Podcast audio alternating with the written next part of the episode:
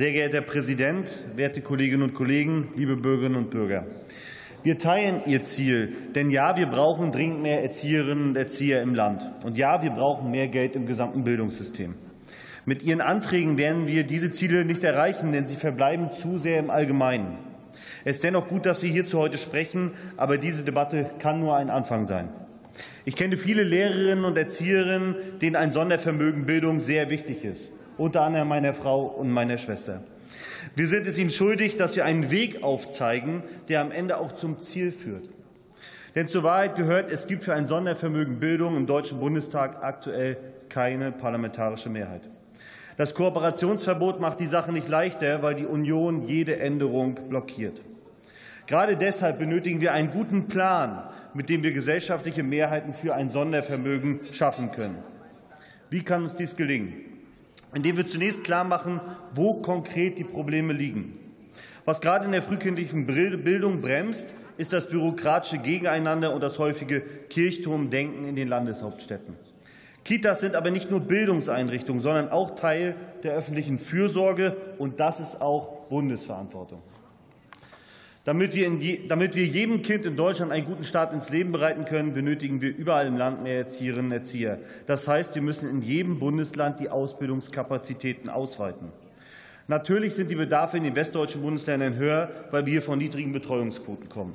Aber auch im Osten müssen wir mit zusätzlichen Erzieherinnen und Erziehern die Qualität der frühkindlichen Bildung verbessern. Wenn Landesregierungen aber glauben, es reicht aus, gerade so den Bedarf für die eigenen Kitas zu decken, ist das eine gravierende Fehleinschätzung. Nicht nur in der Kindertagesbetreuung, sondern auch im Ganztag und in Hilfen zur Erziehung werden in den nächsten Jahren pädagogische Fachkräfte gebraucht.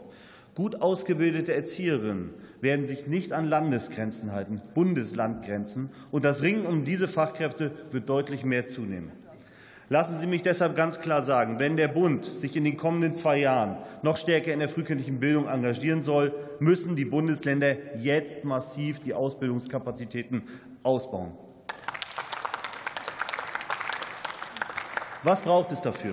Mehr Fachschulklassen, Ausbau der praxisintegrierten Ausbildung und die Abschaffung von Schulgeld. Und na klar müssen wir mit guten Ausbildungsgehältern die Leute in den Beruf holen. Damit die Fachschulen mehr ausbilden können, benötigen wir mehr Lehrpersonal. Diesen Flaschenhals müssen die Länder endlich beheben. Und wir brauchen eine Entbürokratisierung für Träger, die eigene Schulen gründen wollen. Wenn die Trägerkonzeption für eine Fachschule in einem Bundesland anerkannt wird, sollte dies auch für alle anderen Bundesländer gelten. Weniger Bürokratie, mehr gemeinsames Handeln. Die Bundesländer erwarten mehr finanzielles Engagement des Bundes für die frühkindliche Bildung.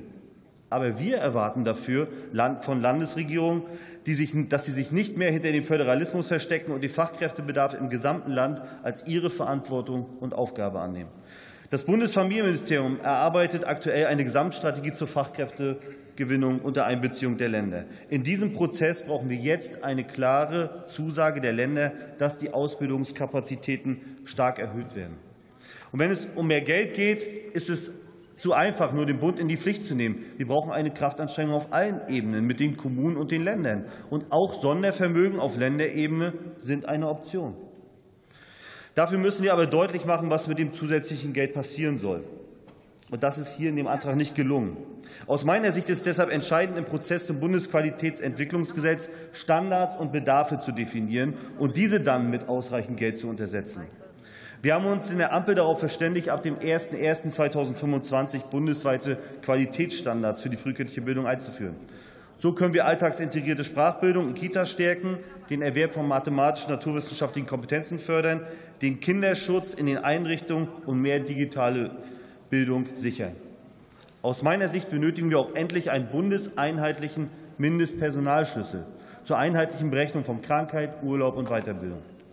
Um einen solchen Qualitätssprung zu finanzieren, kann das Sondervermögen Bildung eine Lösung sein. Das wäre ein konkreter Plan. Aber so wie Sie das hier vorschlagen, brauchen wir jetzt eine Zweidrittelmehrheit im Bundestag und im Bundesrat. Diese Mehrheit gibt es aktuell nicht. Die kann es aber zukünftig geben, wenn wir gemeinsam mit den Familien, der Praxis und der Zivilgesellschaft dafür kämpfen. Ich weiß, dass es gerade für viele Lehrerinnen und Erzieherinnen die dieser Debatte heute folgen, schmerzhaft ist. Aber wir haben diese Mehrheiten heute noch nicht. Wir müssen sie erst gemeinsam schaffen. Dankeschön. Vielen Dank, Herr Kollege.